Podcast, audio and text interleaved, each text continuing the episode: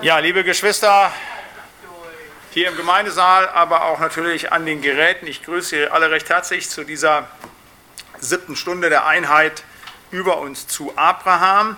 Und wir werden heute sprechen über das Thema Bund, äh, über den Bund, den Gott mit Abraham schließt. Ähm, wir werden dann ganz spannenden Text lesen zum Schluss hin. Und der Bund, der mit Abraham geschlossen wird, der hat zu tun mit dem Bundeszeichen, das Abraham ähm, entsprechend äh, zu, äh, bekommt halt, nämlich die Beschneidung. Und äh, abgeleitet von dieser Beschneidung habe ich uns einen Text mitgebracht äh, aus äh, 2. Mose 4, die Verse 24 bis 26. Da möchte ich zu Beginn gerne die Andacht drüber halten. Da heißt es, als Mose, also vorweg, äh, Mose hat also ganz fantastische Dinge erlebt. Er hat die Gottesoffenbarung am Dornbusch gehabt, er hat die Berufung zum Dienst bekommen, halt, er soll nach Ägypten gehen, all diese Dinge. Ähm, nach Zögern und Wiederinsprüchen ist er schließlich bereit und dann kommt etwas, was ja auf den ersten Blick sich vielleicht nicht erschließen mag, nämlich diese drei Verse, die dann kommen, nachdem wirklich über zwei Kapitel diese Berufungsgeschichte erzählt wird, passiert Folgendes. Als Mose unterwegs in der Herberge war, kam ihm der Herr entgegen und wollte ihn töten. Da nahm Zipporah einen scharfen Stein und beschnitt ihrem Sohn die Vorhaut und berührte damit seine Scham und sprach, du bist mir ein Blutbräutigam. Da ließ er von ihm ab. Sie sagte aber Blutbräutigam um der Beschneidung willen. Amen. Wir wollen kurz still werden beten. Lieber Herr Heiland, danke, dass wir uns heute Abend in deinem Haus und vor den Geräten unter deinem Wort versammeln dürfen, Herr. Und wir wollen heute uns Gedanken machen über den Bund, den du mit Abraham geschlossen hast, den Bund, den du mit uns geschlossen hast, Herr. Wir wollen jetzt aber auch nachdenken eben über dieses Wort aus Exodus, 24, aus Exodus 4, Herr. Und wir wollen dich bitten, dass du uns die Bedeutung dieser Verse erläutern wolltest, Herr. Das wird nur dann geschehen und gelingen, wenn du uns deinen Geist schenkst. Und darum wollen wir dich jetzt bitten, für diesen Abend, für die Andacht, aber auch für die Wortbetrachtung, segne du Reden und Hören deines heiligen und lebendigen Wortes an uns allen. Amen. Ich hatte einen Professor für Altes Testament bei dem haben wir dann auch so homiletische Dinge gemacht, halt, also der hat dann übergeleitet, halt, also wie man eben auch alttestamentliche Texte versprechen könnte, predigen könnte. Und der hat den knallharten Satz gesagt, ja, es gäbe drei Texte in der Bibel, da könne man schlechterdings gar nicht drüber predigen. Das eine ist diese Geschichte 1. Mose 6, eben die Geschichte mit den Engelehen. Das andere ist die Frage, ähm, ein 1. Mose 32 die Geschichte von, von Jakob am Jabok halt, so sagen wir Gott begegnet und eben hier diese Stelle, die uns vorlege, das wäre so dunkel, das wäre so tief in irgendwelchen anderen Religionen letztlich begründet, man könnte dazu nichts sagen. Also von den drei Texten sagt er, hätten wir die Finger zu lassen. Also katastrophale Aussage dieses Mannes, was natürlich nicht stimmt. Das ist kein Text der Dunkelheit, wo man nichts erkennt, sondern wenn man klar sieht, wenn man Christ ist, ist das ein Text der Klarheit. So habe ich dann auch diese Andacht überschrieben, kein Text der Dunkelheit, ein Text der Klarheit. Und es sind drei Klarheiten, die uns hier entgegentreten. Erstens Klarheit über die Anforderungen des Herrn, zweitens Klarheit über das Blut des Herrn und drittens Klarheit über das Bräutigamsein des Herrn. Die erste Klarheit über die Anforderungen des Herrn. Ähm, und das ist ein biblischer Grundsatz, dass derjenige, der von Gott erwählt wird, dass derjenige, der von Gott berufen wird, dass der von dem auch gänzlich gefordert wird.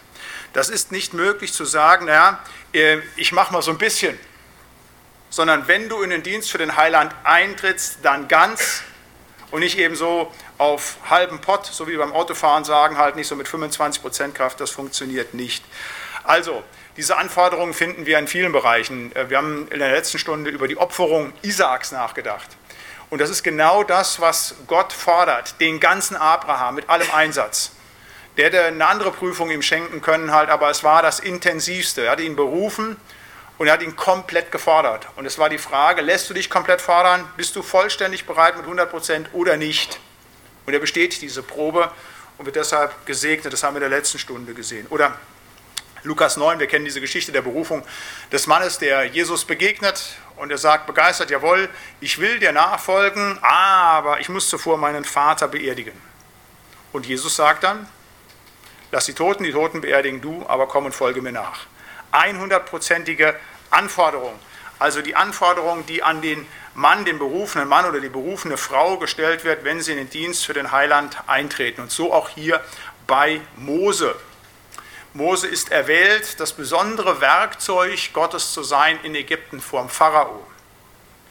Das ist der Dienst, den er zu tun hat. aber da muss er natürlich auch 100%ig funktionieren. Aber er hat nicht 100%ig funktioniert, denn er hat nicht, wie Gott es gefordert hat, wir werden das gleich noch lesen, im Bund mit Abraham, seine Söhne eben bei der Geburt beschneiden lassen, am, am achten Tag, sondern er hat es wie sein Schwiegervater, der Priester von Midian, gemacht. Er wollte sie vermutlich mit 14 Jahren beschneiden. Fakt war, die waren noch nicht beschnitten. Und jetzt sollte er mit den nicht beschnittenen Söhnen nach Ägypten gehen, beziehungsweise die sollte er nicht beschnitten zurücklassen. Und dieses Nichtbeschneiden, dieses Nicht-Einhalten der Bundesverpflichtung führt dazu, dass Gott ihm entgegenkommt und will ihn töten nicht nur so ein bisschen du, du, das war jetzt nicht ganz in Ordnung, sondern es ist ein Bruch des Bundes letztlich, wo Gott eben sagt, meine Anforderungen werden nicht erfüllt und wenn die Anforderungen nicht erfüllt sind, dann bist du des Todes. Und die Frau geht dann Gott sei Dank hin und es ist genau seine Frau, Zipporah, und die schafft eben Abhilfe, dass eben dieses, dieses Töten Moses nicht passiert. Und das ist wichtig, was wir aus diesem alttestamentlichen Text auch sehen. Gott hat auch eine Anforderung an uns. Und wenn wir dieser Anforderung nicht nachkommen, sind wir des Todes. So ist das bei dem lebendigen Gott. Und die Anforderung, die wir zu bringen haben, ist nicht die Opferung eines Sohnes, ist nicht das Beschneiden einer Vorhaut und äh, es ist auch nicht das Nichtbeerdigen eines Vaters, sondern es ist der Glaube. Es ist der Glaube, den Gott von uns fordert. Das ist das Einzigste. Nicht mehr, aber auch nicht weniger. Glaube daran, dass Jesus lebt. Glaube daran, dass Jesus der Herr ist. Glaube, dass Jesus auferstanden ist und dass er uns im Glauben an ihn ewiges Leben schenkt. Das ist die Anforderung, die unser Gott und Herr stellt. Und zwar absolut. Und dem müssen wir nachkommen. Das ist was ganz Wichtiges. Eine ganz wichtige Botschaft zu sagen halt, wer den Anforderungen des lebendigen Gottes nicht nachkommt, der ist des Todes. Punkt. Das ist so. Und Gott sei Dank, dass wenn wir sagen, ja, wir schaffen es ja häufig gar nicht so, wir sind ja so schwache Kandidaten, Gott sei Dank hat er unser Todesurteil schon vollstreckt auf Golgatha, dass wir frei leben können.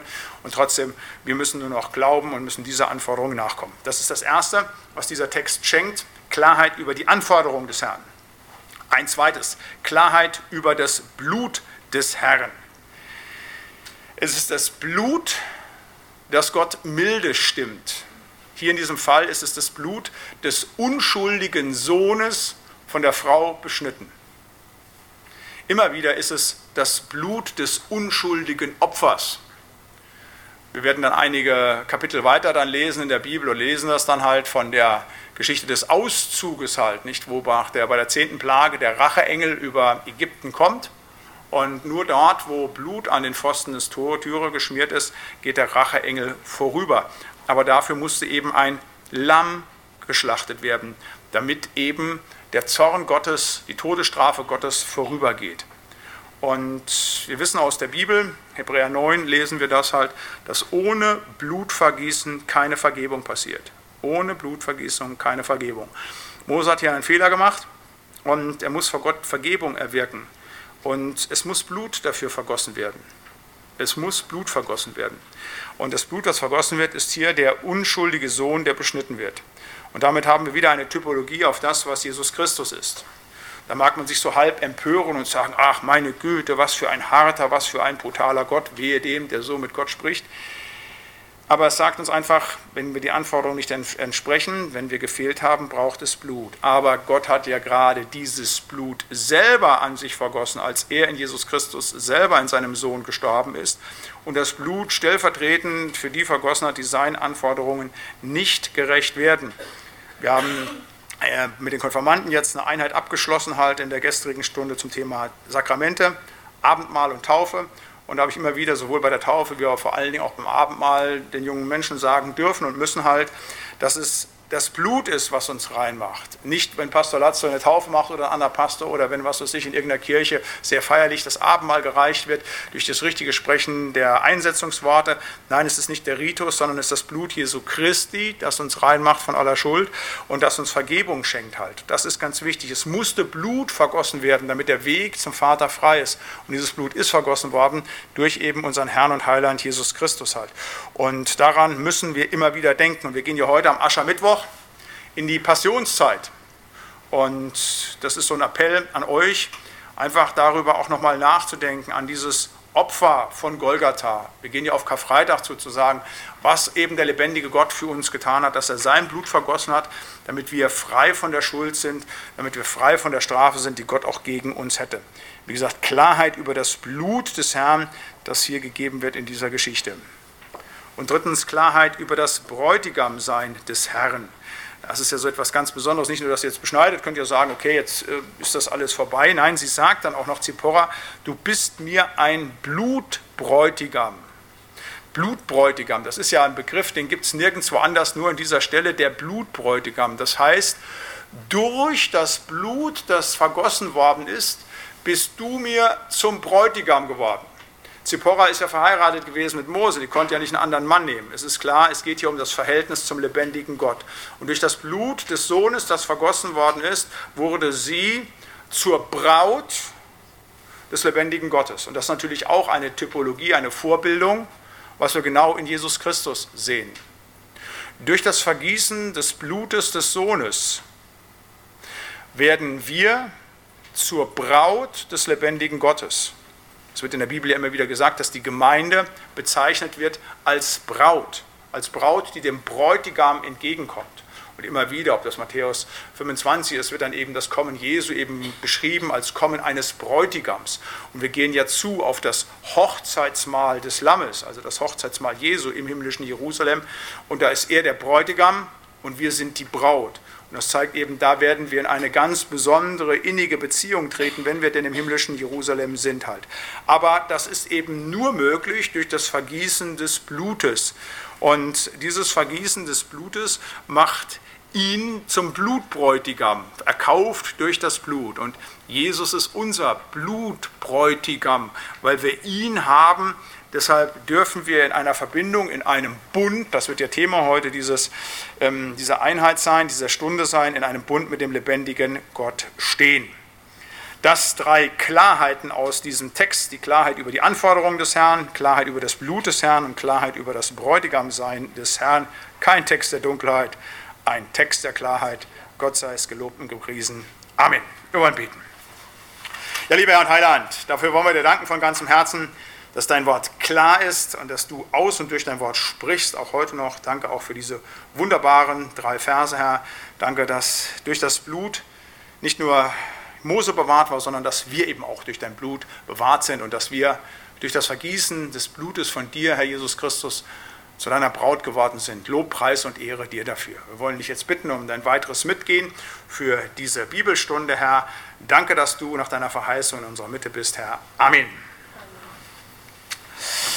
So, 169. Herr, dein Wort, die edle Gabe. Ich sage ja immer wieder, das ist das Bibelstundenlied. Das können wir aber auch singen ohne musikalische Begleitung. Heute ist Markus nicht da. Deshalb wollen wir das einfach mal versuchen. Auch von unserem Pastor Neander mitgeschrieben, zumindest die zweite Strophe, auch ein Lied unserer Gemeinde. Das ist was ganz Wunderbares. Herr, dein Wort, die edle Gabe, diesen Schatz erhalte mir. 169. Herr, dein Wort, die edle Gabe, diesen Schatz erhalte mir, denn ich sie es aller habe und dem größten Reichtum für. Wenn dein Wort nicht mehr soll gelten, worauf soll der Glaube tausend Welten, aber um dein Wort zu tun. Halleluja, ja und Amen, Herr, du wollest auf mich sehen, dass ich mög in deinem Namen fest bei deinem Worte stehen. Lass mich eifrig sein, beflissen, dir zu dienen früh und spät und zugleich zu deinen Füßen sitzen wie Maria. Ja, bevor wir uns äh, mit dem Thema beschäftigen, der Bundesschlüsse des Bundesschlusses mit Abraham, ähm, hatte ich ja letzte Stunde angekündigt, wir müssen nochmal so ein bisschen Brainstorming machen oder euch gebeten, das zu tun, damit wir noch ein paar Themen finden. Hatte auch die Internetgemeinde aufgerufen, sich zu melden. Das ist ziemlich intensiv geworden halt. Die Internetgemeinde hat sich vielfältig gemeldet. Ich muss das so ein bisschen zusammenfassen. Das sind jetzt alles schon Themen, die aus der Internetgemeinde gekommen sind, halt, die sich gemeldet haben. Das heißt nicht, dass ihr und sie nicht nur jetzt auch noch ein paar Dinge benennen könnt. Die schreiben wir mal auf. Ich schreibe mal, ich lese mal vor, was jetzt schon alles benannt ist aus der Internetgemeinde ähm, und hoffe, dass das auch auch gehört wird. Äh, wir müssen ein bisschen zur Seite gehen. Äh, ich, wir haben ja so einen wunderbaren Beamer. Also hat Claudia gesagt, du kannst ja alles über einen Beamer und Dings machen. Also ich kann immer noch hier nur Oldschool hier dran schreiben. Meine Schrift ist schlecht, also anders geht es bei mir leider nicht. Halt. Funktioniert noch nicht. Da muss ich noch mal einen Kurs machen. Also, Hiob, das ist glaube ich drei oder viermal genannt worden. Buch Hiob, Buch Maleachi, Buch Apostelgeschichte, Wiederkunft Jesu, Heiliger Geist und Trinität, Kirchengeschichte, das hatten wir schon mal angefangen gehabt, das könnte man dann weitermachen mit Reformationsgeschichte, all diesen Dingen halt. Äh, und dann waren viele Einzelthemen. Das habe ich jetzt hier unten ab hier, sind Einzelthemen. Ähm, zum Beispiel über Israel halt, also wie das mit der ähm, Behütung Israels gewesen ist. Maria, Tod und was kommt danach? Heilsgewissheit, geistliche Waffenrüstung, das Verhältnis von Philosophie und Psychologie zur Theologie und dann Bileam auch noch als eine längere Einheit, das können wir auch machen. Also das sind die Themen, die jetzt benannt worden sind. Jetzt bitte ich euch und Sie, wenn ihr noch wichtige Themen habt, das einfach zu melden, gar kein Thema, da wollen wir durchgehen, bitte. Ich möchte gerne was über die Zwei-Reiche-Lehre nochmal. Ja, das machen wir dann bei den Themen mit dazu. Zwei-Reiche-Lehre. Einfach bloß mal auffrischen. Ich habe ja mal schon mal was von gehört, aber es ist mir weg. Ja, ich. Bitte, bitte. Wen jetzt aber so einmal uns. So, bitte. Nein, nein, also jetzt. Epheser. Bitte? Epheser. So, bitte. Das Angesicht Gottes. Nochmal auf dann hier als Einzelthema. Angesicht Gottes. Bitte? Nächstenliebe. Nächste Liebe. Das mache ich auch hier bei Einzelthemen. Das heißt nicht, dass ich da nur eine Stunde drüber mache. Also gerade zur nächsten Liebe können auch zwei sein, aber das ist jetzt nicht so ganz aber Bitte? Liebe Gott. Die Liebe Gottes. Dann machen wir mal, dann machen wir Liebe Gottes, machen wir dann mal eine ganze Einheit zum Thema Liebe. Jetzt muss ich mal hier meinen Schwamm suchen, dann machen wir Liebe, dann machen wir nächste Liebe, Liebe Gottes dazu. Das machen wir dann mal eine größere, dann machen wir eine Einheit raus. Gehört ja auch Feindesliebe. Ja, die Liebe. So. Organspende. Organspende, das machen wir dann hier zu den Einzelthemen. So. Okay, Änderung des Paragraphen 217. Paragraph 217, das ist auch dann. Das fand ich also so erschreckend heute. Hm, so, das sind alles Einzelthemen. Dings hier, bitte. Buch des Lebens vielleicht im Zusammenhang mit Heilsgewissheit und im Zusammenhang vom ersten bis zum letzten Ja, Buch des Lebens schreibe ich mal mit dazu. Das sind dann, die werden wir vermutlich sowieso machen, die Einzelthemen. So, das ist dann so. Bitte. Entrückung der Gemeinde. Entrückung packen wir auch als Einzelthema dazu. So. Entrückung. So. Ich habe noch eins. Bitte? Die Würde des ja, das packen wir dann bei 217 mit dazu. Das ist ja gerade der Paragraph, wo es gerade um Stern, das können wir mit dazu packen. Super. So, ähm, vor, Doris. Erster und zweiter Petrus. So. Erster und zweiter Petrus. So. Gut, jetzt Anita als letztes, sonst kann ich die Stelle in Bremen nicht mehr verlassen halten. Ja, das kommt alles zusammen. Buch des Lebens ist das Buch des, das können wir erklären. Buch des Lammes ist das Buch des Lebens halt. So, aber können wir das wieder, packen wir mit dazu, wie gesagt, Heilsgewissheit kein Thema. Gut, also wir hätten dann, also das sind die Einzelthemen, die lese ich nochmal vor. Äh, Israel, Maria, Toten, was kommt danach? Heilsgewissheit, Buch des Lebens, ähm, geistliche Waffenrüstung, Philosophie, Psychologie, zwei reiche Lehre angesichts Gottes, Organspende, Paragraph 217 und Entrückung. Das sind jetzt so die Einzelthemen, das werden ein oder zwei Stunden werden halt. Da hätten wir einen größeren Block und dann haben wir ja biblische Themen bzw. biblische Bücher. Hiob, Malachi, Apostelgeschichte, Wiederkunft Jesu, Heiliger Geist und Trinität, Kirchengeschichte, Biliam, Epheser, Liebe und 1. und 2. Petrus. So, jetzt machen wir das wie folgt, so wie wir es immer machen. Ähm, jeder hat drei Stimmen. Sondern haben wir dann irgendwie eine Übersicht, wo wir sagen, wie viel kommt zusammen und dann machen wir das, arbeiten wir demnach ab. Wenn er sagt, ja, das ist ja gut, das ist auch gut, das weiß ich immer so. Und wie gesagt, die Einzelthemen da auch zu melden, wenn ihr das wollt, dann wird das auch ein Blog gemacht, das ist gar kein Thema. Dann können wir das nacheinander abarbeiten, dann schauen wir einfach, wo wir stehen. So, alles klar? Jeder hat drei Stimmen, also wir kontrollieren das nicht, wenn es einmal viermal wendet, dann muss er das selber mit dem Herrn klar machen halt. Also, aber äh, das ist in Ordnung. Also, wer ist für das Hiob-Buch? 1, 2, 3, 4, 5, 6, 7. 8, dann ist noch 8, so, okay, 8. Wer ist für Maleachi? 1, 2, 3, 4, 5. 5. Wer ist für die Apostelgeschichte? 1, 2, 3, 4, 5, 6, 7, 8, 9, 10, 11, 12, 13, 14, 15. Wiederkunft Jesu.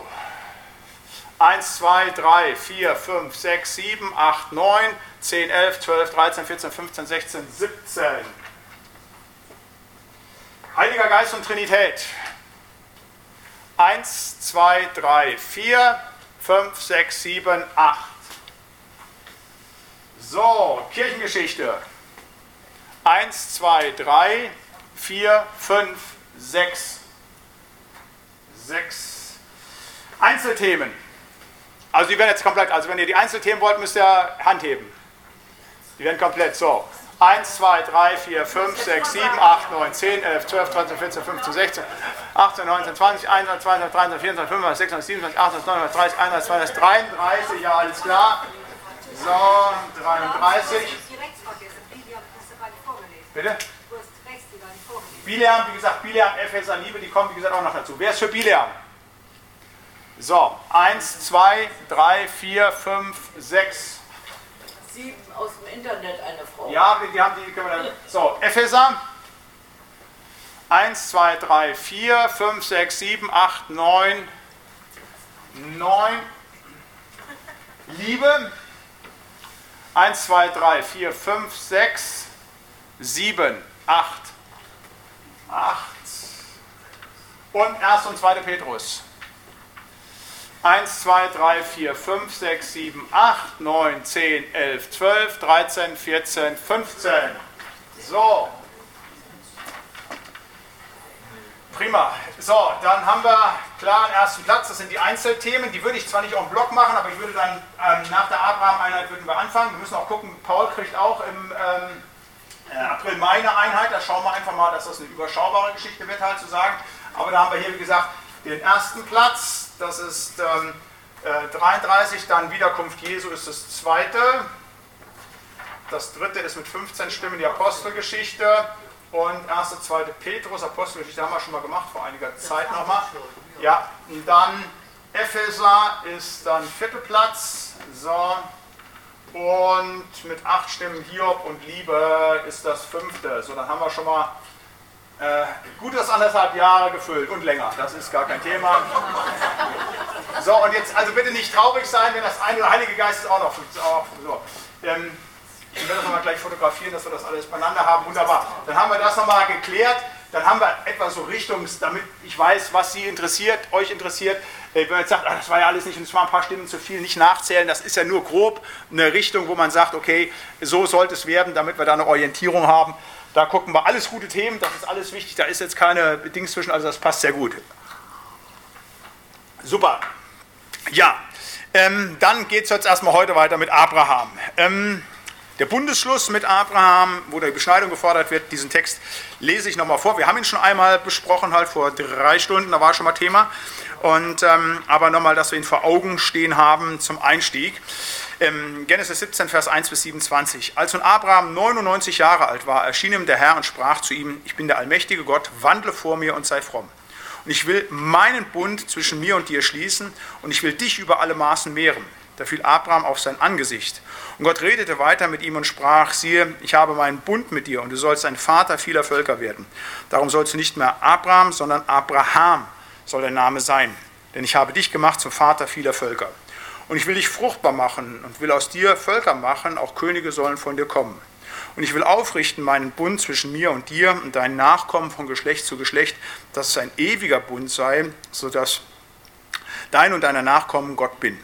Und ich will dir und deinem Geschlecht nach dir das Land geben, darin du ein Fremdling bist, das ganze Land Kanaan zum ewigen Besitz und will ihr Gott sein. Und Gott sprach zu Abraham, so halte nun meinen Bund, du und deine Nachkommen von Geschlecht zu Geschlecht. Das aber ist mein Bund, den ihr halten sollt zwischen mir und euch und deinem Geschlecht nach dir. Alles, was männlich ist unter euch, soll beschnitten werden.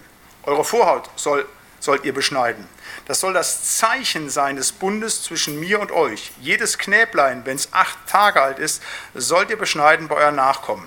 Desgleichen auch alles, was an Gesinde im Haus geboren und was gekauft ist von irgendwelchen Fremden, die nicht aus eurem Geschlecht sind. Beschnitten sollen werden alles Gesinde, was, ihr im Haus, was, was dir im Haus geboren oder was gekauft ist. Und so soll mein Bund an eurem Fleisch zu einem ewigen Bund werden.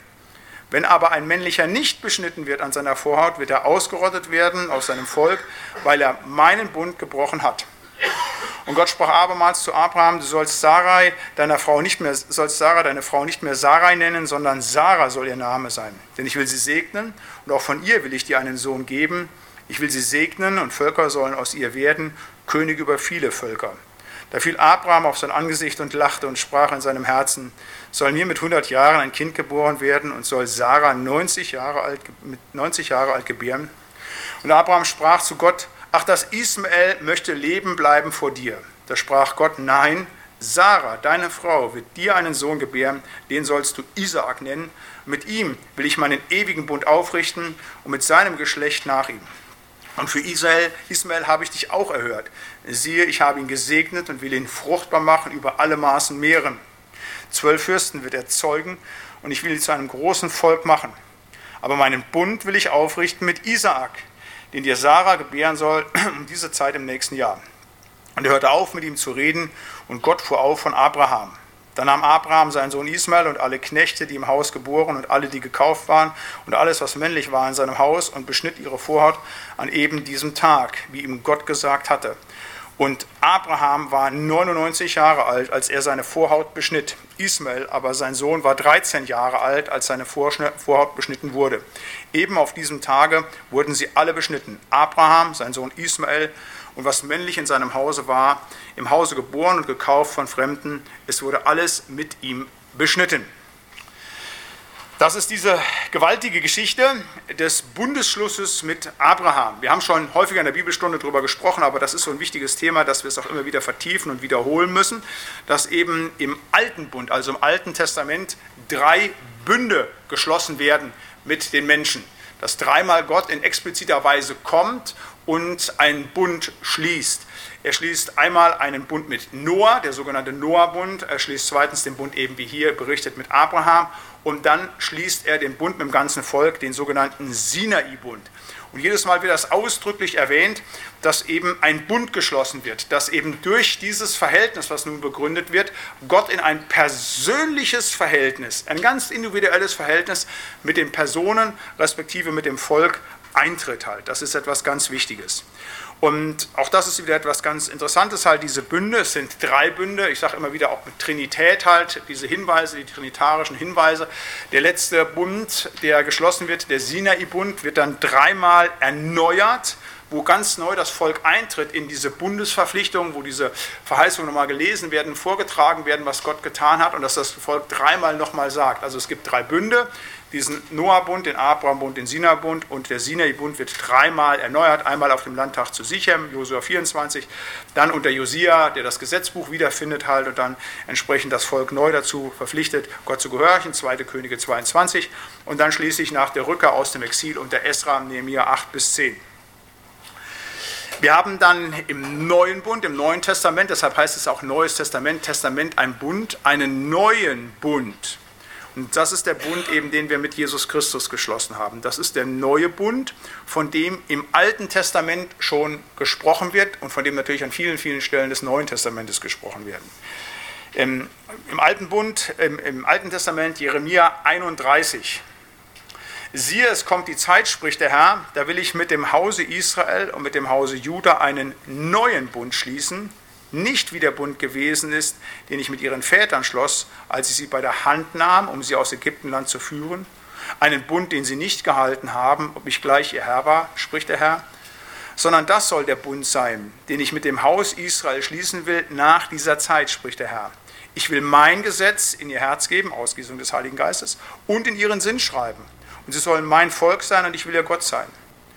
Und es wird keiner den anderen, noch ein Bruder den anderen lehren und sagen, erkenne den Herrn, sondern sie sollen mich alle erkennen, beide, klein und groß, spricht der Herr, denn ich will ihnen ihre Missetat vergeben und ihrer Sünde nimmermehr gedenken.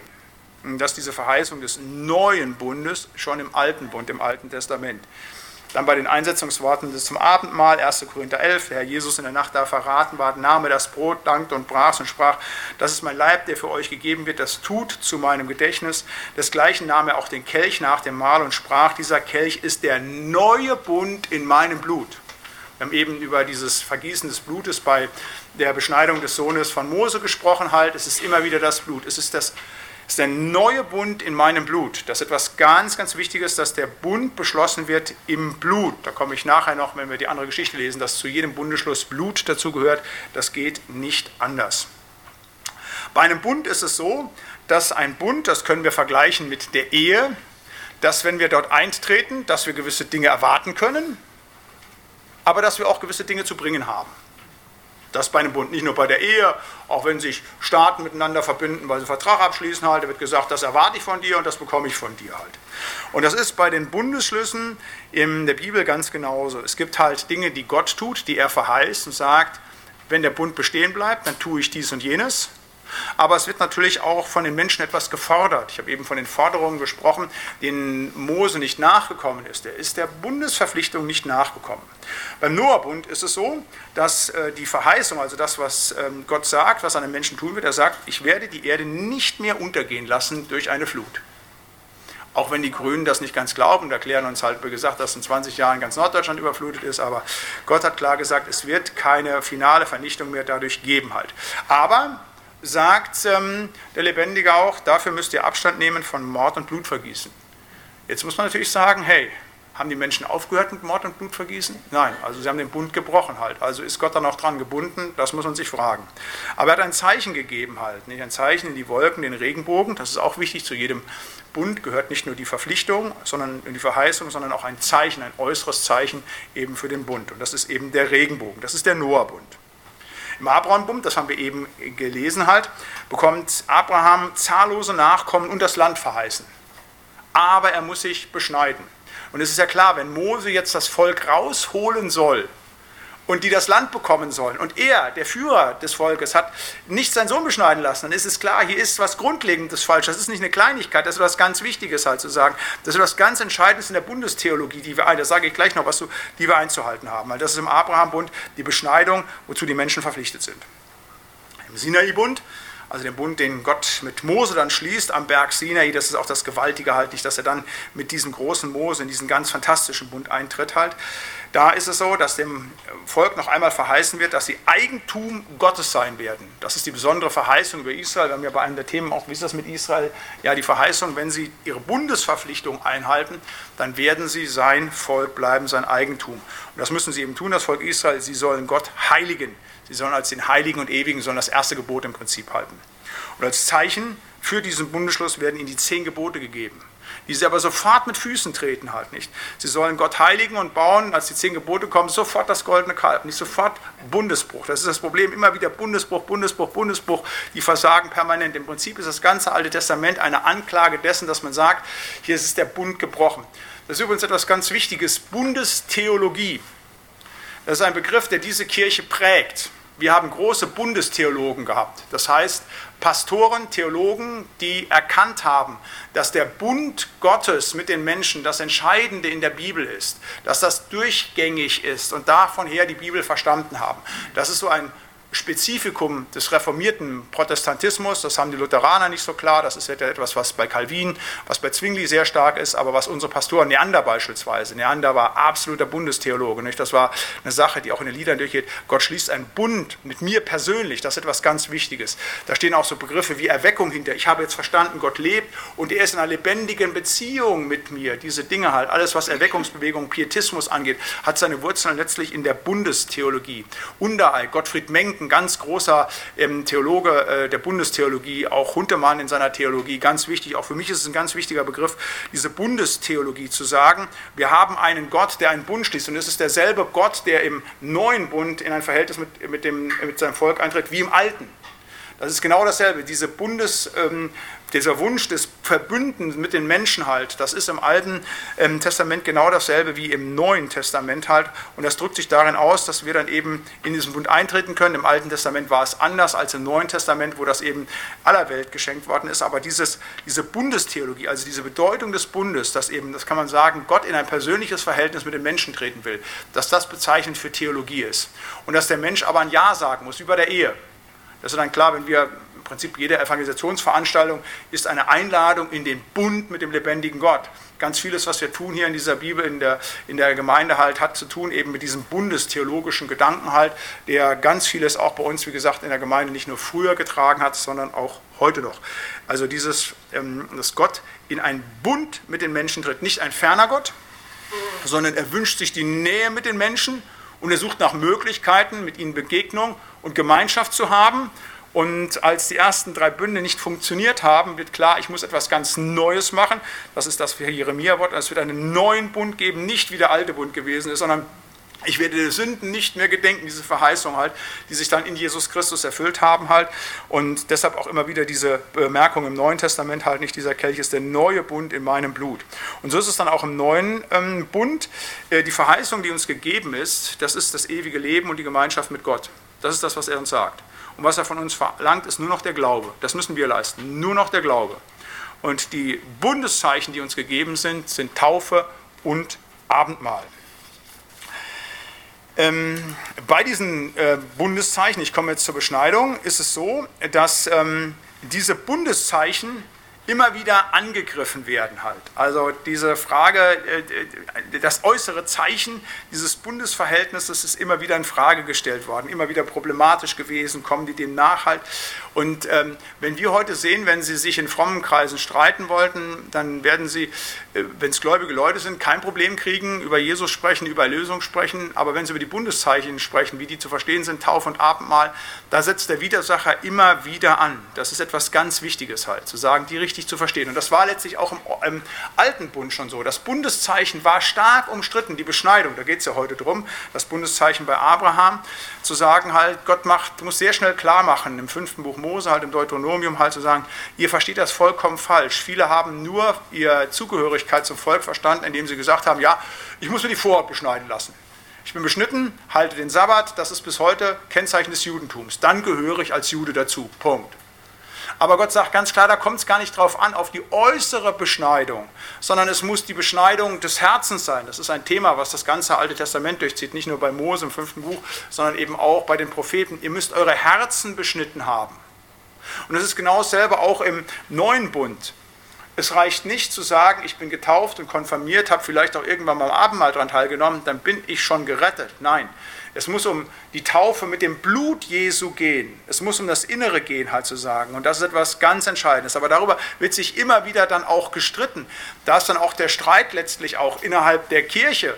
Wenn wir sehen, äh, wenn wir als fromme Pastoren halt uns gegen liberale Pastoren aussprechen, die ja auch wie gesagt, die Sakramente leben und zum Teil auch über Predigen, über die Bibeltexte, aber da geht es nur um Äußeres. Da ist nicht die Beschneidung des Herzens, nicht die Taufe mit dem Heiligen Geist passiert, sondern da ist es eben nur ein religiöser Betrieb, der letztlich gelebt wird. Die Beschneidung, äh, die hier Bundeszeichen im Abraham-Bund ist, wir sind ja bei Abraham, ähm, ist etwas, was von vielen Völkern geübt wird. Also das gibt es ähm, eben im Islam natürlich halt, da eben mit 13 oder 14 Jahren halt, rückgehend auf Ismael halt, aber auch in anderen Bereichen wird das äh, praktiziert, sowohl religiös, aber auch einfach ganz profan. Also wenn Sie beispielsweise im Süden der Vereinigten Staaten geboren werden, dann müssen Sie sich gegen wehren, dass Sie nicht beschnitten werden halt. Also es ist äh, dort immer noch Brauch an den Krankenhäusern, dass die Jungs halt beschnitten werden, aus hygienischen Gründen halt zu sagen, da müssen Sie gucken halt, das ist da die Regel, obwohl Sie gar kein Jude sind oder Muslim sind, sondern sagen, aus hygienischen Gründen ähm, ist das dort lange gemacht worden und wird heute noch häufig praktiziert halt. Ähm, für die für das Volk Israel war es ein Zeichen der Abgrenzung. Es war kein Männlichkeitsritual, was es ist, wenn häufig ähm, auch bei, bei, animistischen Völkern die Männer beschnitten werden. Halt, da gehört das eben wie zur Mannbarkeit. Wenn du dann beschnitten bist, dann gehörst du jetzt zu den Männern, dann bist du kein Kind mehr, dann bist du Mann. Das ist es bei den Israeliten nicht, sondern es ist eben äh, die Säuglingsbeschneidung eben am achten Tag, der Tag des Neubeginnes. Ich sage das immer wieder, auch deshalb ähm, ist, ist auch unsere Zeitrechnung ja im Prinzip eine etwas krumme. Wir feiern am 24. Dezember Heiligabend und da ist Jesus geboren. Aber im Prinzip fängt unsere Zeitrechnung erst acht Tage später an. Nicht am 1.1.0, da geht's los. Weil vom jüdischen Verständnis her tatsächlich ein Mensch erst dann lebte, also ein Junge, wenn er beschnitten war. Vorher galt er noch nicht als lebend, erst wenn er beschnitten war. Und Jesus wird eben tatsächlich auch am achten Tag beschnitten. Und deshalb ist unsere Zeitrechnung eben acht Tage später, nach dem 24. Da ist die Zeitrechnung. Da war dieser Hintergrund. Damals haben jüdische Gelehrte darauf Einfluss genommen, halt zu sagen, bei der Entstehung. Und da ist es eben zugekommen, dass wir eben am 1.1. aufgrund dieses Beschneidungstages am achten Tag ähm, entsprechend dort den Neubeginn der Zeitrechnung letztlich haben. Wichtig, dieses Bundeszeichen spielt in der jungen Gemeinde ein großes, großes, großes, eine große, große Rolle und führt zu großen Problemen. Es gibt einen großen Konflikt zwischen Paulus und Petrus und nicht nur zwischen den beiden, sondern die Frage ist eben, wie ist es denn jetzt mit dem Bundeszeichen? Müssen wir die Beschneidung halten oder müssen wir sie nicht mehr halten? Inwieweit müssen wir denn diese alten Dinge weitertragen im neuen Bund? Wenn es jetzt heißt, ihr müsst nur noch glauben, und es wird ja vieles im neuen Bund aufgehoben halt, die Speisevorschriften halt, ähm, diese Dinge, auch da ist Petrus eher ein Protagonist, aber bei der Beschneidung, da hat er eine ganz andere Haltung letztlich als Paulus. Auf dem Apostelkonzil wird etwas sehr Weises getan, als diese Frage geklärt werden soll. Da wird nicht gesagt, ein für alle Mal Beschneidung, nein, danke, machen wir nicht mehr ähm, oder nur noch Beschneidung, sondern es wird gesagt, der eine in seinem Bereich so, der andere in seinem Bereich so ein sowohl als auch. Das ist etwas ganz Wichtiges im Umgang mit dem Bundeszeichen, auch für uns, wenn wir über Taufe beispielsweise nachdenken, dass wir da eine gewisse Toleranz haben müssen, dass es Bereiche gibt, wo es anders gehandhabt wird, ohne dass diese Menschen direkt ungläubig sind. Aber dass wir die Beschneidung nicht mehr brauchen, sagt uns die Bibel deutlich. Und da ein, äh, das wird immer wieder gesehen, die Beschneidung auch als Zeichen des Gesetzes, dass man noch unter dem Gesetz steht, dass man versucht, etwas selber durch eine rituelle Handlung letztlich bei Gott zu bewirken. Galater 5, Vers 1 bis 13. Zur Freiheit hat uns Christus befreit. So steht nun fest und lasst euch nicht wieder das Joch der Knechtschaft anlegen. Siehe, ich Paulus sage euch, wenn ihr euch beschneiden lasst, so wird euch Christus nichts nützen. Ich bezeuge abermals einem jeden, der sich beschneiden lässt, dass er das ganze Gesetz zu tun schuldig ist. Ihr habt Christus verloren, da ihr durch das Gesetz gerecht werden wollt und seid aus der Gnade gefallen. Denn wir warten im Geist auf den Glauben, auf die Gerechtigkeit, auf die man hoffen muss. Denn in Christus Jesus gilt weder Beschneidung noch Unbeschnittensein etwas, sondern der Glaube, der durch die Liebe tätig ist. Ihr lieft so gut. Wer hat euch aufgehalten, der Wahrheit nicht zu gehorchen? Solches Überreden kommt nicht von dem, der euch berufen hat. Ein wenig Sauerteig durchsäuert den ganzen Teig. Ich habe das Vertrauen zu euch in dem Herrn, ihr werdet nicht anders gesinnt sein. Wer euch aber irre macht, der wird sein Urteil tragen, er sei, wer er wolle. Ihr aber, liebe Brüder, wenn ich die Beschneidung noch predige, warum leide ich dann Verfolgung? Dann wäre das Ärgernis des Kreuzes aufgehoben. Soll sie sich doch gleich, sollen sie sich doch gleich verschneiden lassen, die euch aufhetzen. Ihr aber, liebe Brüder, seid zur Freiheit berufen. Etwas ganz Wichtiges hier auch nochmal ganz klar zu sagen, wenn wir Beschneidung praktizieren, wenn wir denken durch irgendwelche religiösen Rituale, sei es die Beschneidung, sei es das Geben des Zehnten, sei es durch irgendwelche Handlungen, die wir tun, Gott zu irgendetwas bedingen zu können und dadurch irgendetwas selber bei Gott irgendwie in der Berechnungstafel der Vergebung unserer Sünden erreicht zu haben, dann ist das tiefste Religiosität und dann ist Christus nicht bei uns. Allein der Glaube an Jesus Christus. Punkt.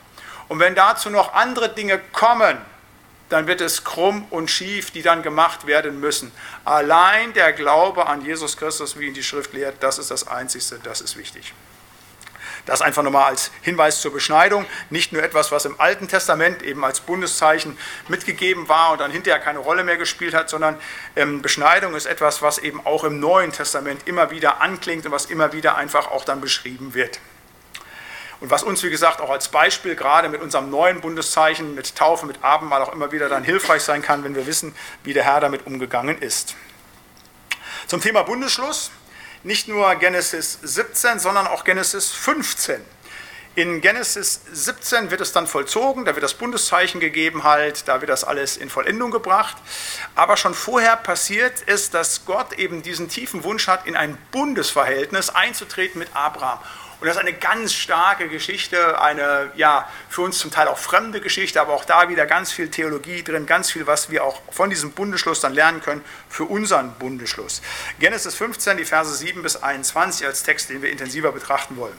Gott sprach zu Abraham: Ich bin der Herr, der ich dich aus Ur in Chaldea geführt habe, auf dass ich dir dieses Land zu besitzen gebe. Abraham aber sprach: Herr mein Gott, woran soll ich merken, dass ich dies besitzen werde? Und er sprach zu ihm: Bring mir eine dreijährige Kuh eine dreijährige Ziege, einen dreijährigen Widder, eine Turteltaube und eine andere Taube. Und er brachte ihm dies alles und zerteilte es in der Mitte und legte je einen Teil dem anderen gegenüber. Aber die Vögel zerteilte er nicht. Und die Raubvögel stießen hernieder auf die Stücke, aber Abraham scheuchte sie davon. Als nun die Sonne am Untergehen war, fiel ein tiefer Schlaf auf Abraham. Und siehe, Schrecken und große Finsternis überfiel ihn. Da sprach der Herr zu Abraham, das sollst du wissen, dass deine Nachkommen werden Fremdlinge sein in einem Land, das nicht das ihre ist. Und da wird man sie zu dienen zwingen und plagen 400 Jahre. Aber ich will das Volk richten, dem sie dienen müssen. Danach sollen sie ausziehen mit großem Gut. Und du sollst fahren zu deinen Vätern mit Frieden und in gutem Alter begraben werden. Sie aber sollen erst nach vier Menschenaltern wieder hierher kommen, denn die Missetat der Amoriter ist noch nicht voll. Als nun die Sonne untergegangen und es finster geworden war, siehe, da war ein rauchender Ofen und eine Feuerflamme fuhr zwischen den Stücken hin. An dem Tag schloss der Herr einen Bund mit Abraham und sprach, Deinen Nachkommen will ich dies Land geben, von dem Strom Ägyptens an bis an den großen Strom Euphrat die Keniter, die Kenasiter, die Kadomiter, die Hethiter, die Perisiter, die Rephaiter, die Amoriter, die Kanaaniter, die Girgashiter, die Jebusiter. Bundestheologie vom Feinsten habe ich das überschrieben, diesen Text. Bundestheologie vom Feinsten, die Bedeutung in Genesis 15, 7 bis 21. Das vielleicht vorweg muss man das sehen, also dieses Opferritual, was hier beschrieben ist, ist im alten Orient Brauch gewesen. So wurde ein Pakt geschlossen. Also wenn zwei Könige übereinkamen und haben gesagt, okay, das sind jetzt hier die Grenzen, so wollen wir uns miteinander verhalten, das regeln wir jetzt, alles klar. Dann wird gesagt, okay, als Zeichen, dass wir einen Bund geschlossen haben, da gab es eben keinen Notar, der dann irgendwie auf dem Siegel das Ding draufgeknallt hatte, sondern es wurde ein Opfertier geholt, das wurde geschlachtet und in der Mitte durchgeschnitten. Und dann hat man die eine Hälfte auf die linke Seite gelegt, auf die andere Seite auf die andere Hälfte. Und dann ist man durch dieses Tier durchgegangen. Durch das Opfertier durchgehen, das ist ein ganz archaischer Brauch, um zu zeigen, wenn einer von uns diesen Bund bricht, dann soll es dem gehen wie diesem Tier, das geschlachtet ist. Es soll in zwei Hälften zerschlagen werden, soll nichts von übrig bleiben, alles weggenommen werden. Das ist quasi die Verpflichtung, dass wir sagen, okay, wenn wir einen Bund schließen, gehen wir auch dann ein, dass wenn wir ihn brechen, ist quasi ein Schwur, der dort geleistet wird, so soll er mit uns verfahren werden. Das ist der Hintergrund hier. Und Gott geht genau in dieses ja, Rechtsverhältnis ein. Das ist das ganz Spannende. Und ich will diese Bedeutung dieser Geschichte versuchen, kurz zu erklären halt. Erstens die Bedeutung von Opfer und Blut für den Bundesschluss. Ich habe das eben schon mal gesagt halt, äh, ohne Blut und ohne Opfer kein Bundesschluss. Also im Noah-Bund, als der mit der Arche anlandet, der macht das Ding auf und dann kommen die ganzen Tiere raus. Das erste, was er macht, der holt sich einige reinige Tiere und schlachtet sie und tritt dann in das Bundesverhältnis mit Gott ein. Auch da ist ein Opfer zuvor, das Noah ein Opfer bringt. Das Opfer im Abraham-Bund, da geht Abraham hin und sagt, beschneidet Ismael, beschneidet sich selber, beschneidet all seine Leute, auch das ist zu sagen, das bringt er als Opferhandlung, es ist sein eigenes Blut, was er dort vergossen hat. Im Sinai-Bund ist es so, dass ja im Sinai das Gesetz gegeben wird und dann wird klar gesagt, wie soll denn die Stiftshütte aussehen und dann geht das ganze Opfer geschehen dann dort los halt. Nicht? Also das wird dann beschrieben erst in Exodus 19 ähm, bis 24, ähm, wie denn alles zu bauen ist halt. Und dann wird geschrieben, dass der Tempel, also die Stiftshütte so gebaut wird. Und dann geht im dritten Buch Mose, geht dann tatsächlich die ganze Opferhandlung los halt. Nicht? Dann wird alles, in, immer wieder die Opfer, wenn Sie das lesen halt, was da alles passiert, wenn dann Aaron eingesetzt wird, immer, da wird geschlachtet, geschlachtet, geschlachtet, das Blut wird genommen, ans Ohrläppchen, an Daumen und an den Zeh getan halt, all diese Dinge, um das zu heiligen halt. Es geht immer alles, jeder Bundesschluss eben mit Blut und Opfer. Und auch eben unser Bundesschluss, in dem wir stehen im neuen Bund, nur mit Opfer und Blut, aber nicht mehr von uns, wie das früher von Tieren oder eben von, der, von den Menschen verlangt war, sondern der Heiland macht jetzt alles. Gott ist sowohl das Opfer wie auch derjenige, der sein Blut gibt. Dieses, dieser Begriff bei Johannes dem Täufer, siehe, da kommt das Lamm Gottes. Quasi er selber will mit uns in einen Bund eintreten und er gibt auch noch alles für diesen Bundesschluss halt. Fantastisch halt, ganz wunderbar. Ähm, hier eben auch der Bund, der geschlossen wird. Da muss eben Abraham hier hingehen, muss sagen, ich hole dann eben den, den Widder halt, ich hole die Kuh, ich hole die Schafe halt, die werden alle geschlachtet. Auch hier immer, wie gesagt, beim Bundesschluss muss es eben Opfer und Blut geben. Im Alten Bund war das so, im Neuen Bund. Ein zweites, die Bedeutung von Schrecken und Finsternis beim Bundesschluss. Ähm, da heißt es hier, und dann fiel, es wurde Schrecken und Finsternis viel über ihn bei diesem Bundesschluss halt zu sagen. Schrecken und Finsternis, große Finsternis überfiel ihn, ganz furchtbare Katastrophen. Also das ist nicht so wie bei uns zu sagen, halt unmittelbar vor der Hochzeit, vor der Heirat gibt es nochmal Schrecken und große Finsternis. Nee, das ist eigentlich alles super und wunderbar. Die Zeit vor der Hochzeit ist eigentlich die schönste halt zu sagen. Nein, aber beim Bundesschluss mit Gott ist das immer wieder dran. Bei Noah, vor dem Bundesschluss, was ist davor? Die ganze Welt wird gerichtet. Schrecken und Finsternis. Die ganze Welt wird mit Wasser überflutet. Schrecken und Finsternis, die da kommen halt. Es regnet, es ist alles dunkel. Der Sinai-Bund, bevor das geschlossen wird, ist der Durchzug durch das Rote Meer. Und die Ägypter sterben alle. Schrecken und Finsternis, furchtbare Dinge, die vorher passieren.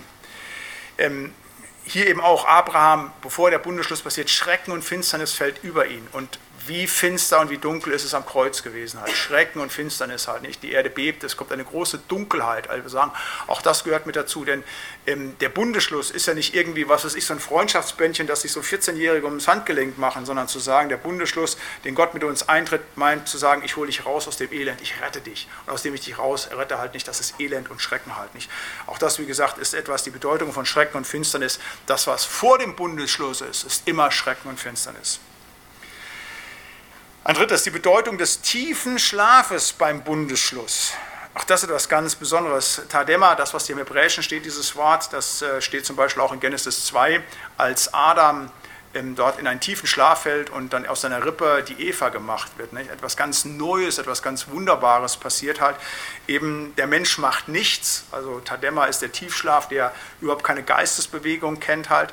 Und letztlich Gott tut alles. Das macht nochmal die Hilflosigkeit des Menschen. Also der bringt nicht irgendwas bei, sondern ist nur passives Objekt, an dem und mit dem gehandelt wird halt. Das ist bei dem Bund mit dem lebendigen Gott so halt.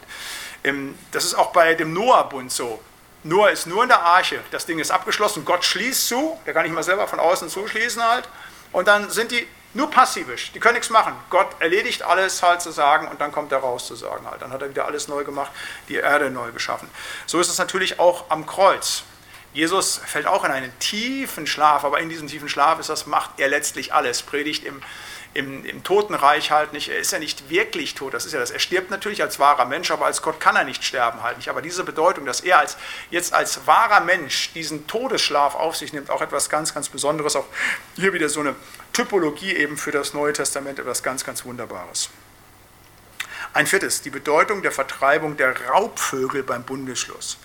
Also es ist ja immer so, wenn man sich fragen muss, warum steht mancher Halbsatz in der Bibel? Das ist ja manchmal ganz spannend, gerade bei den Dingern, wo man sagt, also das hat ja eigentlich nichts mit dem eigentlichen Bundesschluss zu tun, aber Gott ist es wichtig, dass eben bei diesem Bundesschluss etwas passiert, dass diese beiden Hälften der Tiere, dieses aaswerdende Fleisch, dass es bedroht ist von Raubvögeln. Und dann tut Abraham etwas, er vertreibt die Raubvögel. Die Raubvögel. Das ist natürlich so eine Frage, wo man sagt so, was raubt uns denn so den Bund. Das ist der Widersacher, der hier angab, ein tiefes Bild zu sagen. Und da vertreibt Abraham diese Raubvögel, also hier natürlich im äußeren Geschehen, aber für uns symbolisch gesprochen zu sagen, ja, unser Bund ist bedroht, durch den Widersacher, der das nicht möchte. Und er stößt immer wieder herunter nicht, und will die Dinge wegnehmen. Er will nicht, dass es zum Bundesschluss kommt. Er will diese Dinge, die äußeren Umstände, will das alles vernichten halt. Und da ist es wichtig für denjenigen, der tatsächlich in diesen Bundesschluss mit Gott eintritt, dass er dann wirklich verteidigend bereit ist, dafür einzutreiben. Die Raubvögel im Bild zu vertreiben. Ganz starkes Bild zu sagen.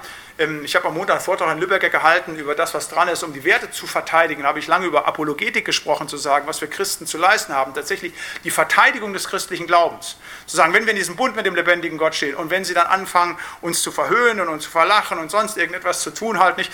Natürlich, wir müssen uns nicht militärisch oder mit Waffen oder so werden, aber wir sollen es verteidigen, wir dürfen es vertreiben halt, wir dürfen mit dem Wort entgegentreten einfach und dürfen sagen halt, so ist es nicht. Das betreiben einfach. Mit dem Wort dagegen zu halten, die Raubvögel vertreiben, die das verhindern wollen, dass alles das passieren kann, dass dieser Bundesschluss zum Tragen kommt. Ganz tolles Bild, eine ganz tolle Symbolik, die in diesem Handeln Abrahams drinsteckt.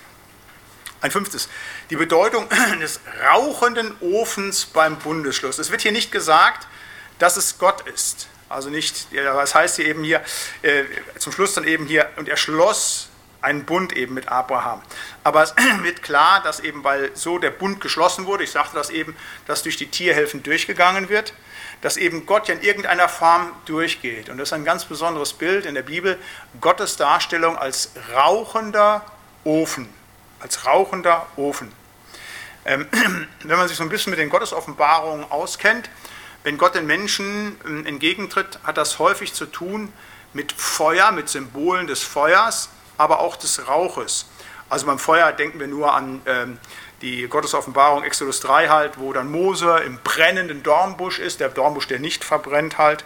Denken wir an Apostelgeschichte 2, als Gott sich den Menschen in besonderer Weise zuwendet, wenn der Geist wie Zungen, wie brennende Zungen von Feuerflammen vom Himmel kommt, tatsächlich auf sie setzte.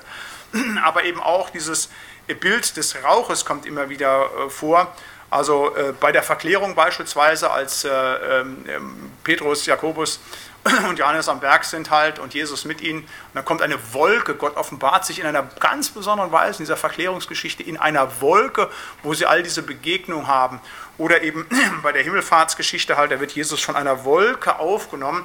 Auch da immer wieder diese ja, ähm, Symbolik, dieses Zeichen zu sagen, eben für den lebendigen Gott und hier eben in einer, ganz besonderen Sache, eben im rauchenden Ofen. Und eben diese Geschichten, die ich eben erzählt habe, also Apostelgeschichte 2, wenn dann der Heilige Geist kommt, das ist ja der neue Bund, der begründet wird, halt zu sagen. Und so auch hier der rauchende Ofen, der durch, das, äh, durch die Stücke wie Feuerflammen fährt, ganz besonders tolles Bild. Auch man kann sich es kaum vorstellen, halt. Es ist stockdunkel halt zu sagen und dann kommt diese Begegnung. Auch das ist wieder so ein Zeichen, auch mit Jakob am Jabok halt nicht, wo er dann auch in der Dunkelheit dem lebendigen Gott begegnet. Man kann immer nur so einen Ausschnitt sehen. Was kann man denn von einem rauchenden Ofen letztlich sehen? Halt in der Dunkelheit, ein rauchender Ofen in der Dunkelheit. Man sieht letztlich nichts, man kann es nicht verstehen. Auch das ist diese Unverständlichkeit Gottes, ein ganz, ganz tolles Bild hierbei.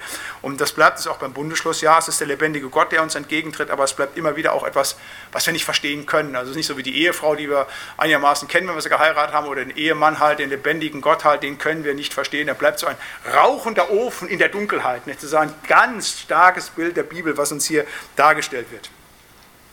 Ein sechstes, die Bedeutung der Landesverheißung halt, äh, das sozusagen der Landverheißung, äh, die, die äh, Abraham gegeben wird, halt, du wirst das Land einnehmen halt.